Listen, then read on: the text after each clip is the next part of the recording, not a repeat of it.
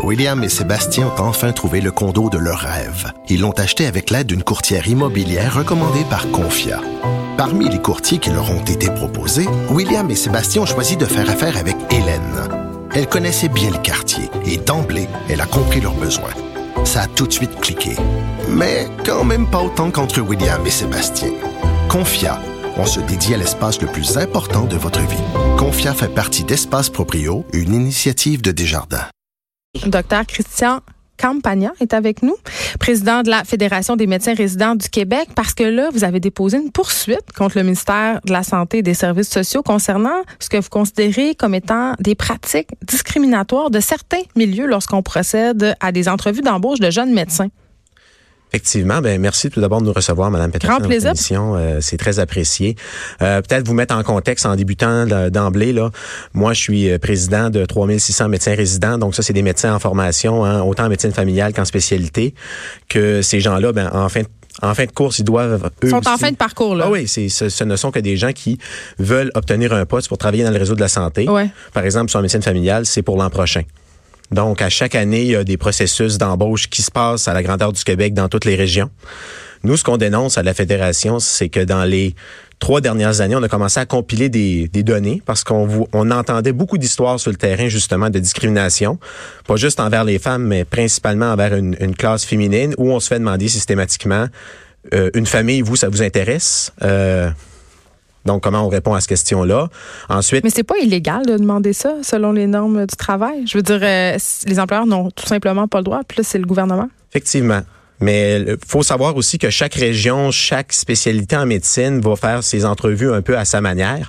Nous, la raison qu'on amène euh, la cause devant les tribunaux, c'est que ça fait deux ans et plus qu'on se bat, qu'on a amené les sujets directement à la ministre, moi de vive voix d'ailleurs au printemps dernier, mm. et puis qu'on voit qu'il y a absolument rien qui change. Ce qui manque dans le système, puis ce qu'on revendique par injonction d'ailleurs, c'est qu'il y ait une supervision, une formation, puis qu'il y ait des mesures que si ça se reproduit, qu'on peut dire à ces gens-là qu'ils vont perdre des privilèges de passer des de, pouvoir passer des gens en entrevue.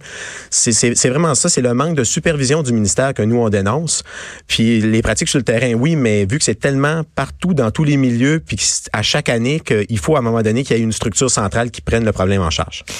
C'est un peu ironique, docteur Campagna, quand on sait qu'on a de la misère à recruter des médecins en région. C'est ça de même. Absolument. Il y, a beaucoup d'ironie dans, dans ces, dans ces contextes-là. Moi, je vous dirais que même si on sait que ça touche toutes les régions du Québec, euh, on se fera pas d'histoire. Les régions que ça touche le plus, c'est Montréal, c'est les couronnes nord et sud, c'est la région de Québec. Parce que là, on peut se permettre de choisir. Ben parce qu'à ce moment-là, il y a plus d'applicants que de postes disponibles. Hein? puis depuis que les effectifs médicaux existent au Québec, puis qu'on veut une répartition équitable, ben quand il y a trois candidats pour un poste et qu'il n'y a qu'un poste, eh bien soudainement l'entrevue porte euh, presque la moitié du temps sur combien d'enfants. Mais vous savez, Madame Peterson, vous avez le droit d'avoir des enfants, mais peut-être pas deux, trois. Un, c'est peut-être assez. Puis on mais voyez, excuse-moi. Est-ce que littéralement l'État est dans notre chambre à coucher comme c'était le cas avant la Révolution tranquille, parce que ça ressemble à ça? Ben, disons que les, les questions, malheureusement, sont perçues puis je pense qu'ils ben, ont, raison ils ont raison d'être perçus comme de l'intrusion. Puis c'est pour ça que nous, on, en est, on en est rendu là. C'est que on s'imagine après dix ans de formation universitaire qu'on va avoir une entrevue sur nos compétences, sur nos ambitions de carrière dans la région, sur qu'est-ce que toi tu vas apporter comme médecin. Ben au lieu de ça, c'est ben vous savez, on a juste un poste. Ça serait plate que vous soyez en congé de maternité trois ans ces six premières années. Nous, on est déjà épuisés, on a besoin d'un docteur qui travaille. Puis là, on se dit mais ça par rapport à ma personne, comment on répond à ça? Puis on sait que vous avez beaucoup de médecins euh, maintenant dans vos rangs qui sont des femmes. 80% de mes membres, donc sur 3600, sont des femmes. Euh, qui veulent peut-être possiblement avoir des familles. Puis pas juste les femmes, les gars aussi. Puis les gars aussi se la font poser la question très ouvertement. Toi, tu vas-tu être un genre de gars père de famille? Euh, un genre de père de famille? Ouais, peut-être peut-être qu'on pourrait le dire autrement aussi. C'est quoi un peu ton... Comment tu, tu te situes dans l'hôpital? T'es-tu un gars qui va passer 100 heures ici ou tu vas faire d'autres choses? Mais c'est ils ont un intérêt à savoir d'entrée de jeu aussi le, le qu'est-ce que ton conjoint fait comme travail? Ça, je vais vous dire en région. Ça, ça veut dire quoi, ça? Ah ben, je pense que c'est plus qu'en région éloignée, c'est pour dépister ceux qui ont l'impression qu'ils viendront pas. Parce qu'ils se disent, ah ben vous, vous voulez venir comme docteur, c'est bien beau, mais votre conjoint, vous en avez un? Oui. Il travaille dans quoi? Ah, ben, ça, c'est un secteur qu'on n'a pas dans la région, donc, euh, il va-tu pouvoir suivre? La question n'est pas posée pour nous aider à apporter le conjoint, c'est plus, ils vont semer un doute que, ben, cette personne-là, finalement, probablement qu'elle viendra pas. Parce que le conjoint pourra peut-être pas suivre, donc on va prendre quelqu'un d'autre. c'est euh, ouais, il y a beaucoup de, de, stratégies pour essayer de ne pas euh, embaucher la personne qui pourrait quitter deux ans plus tard.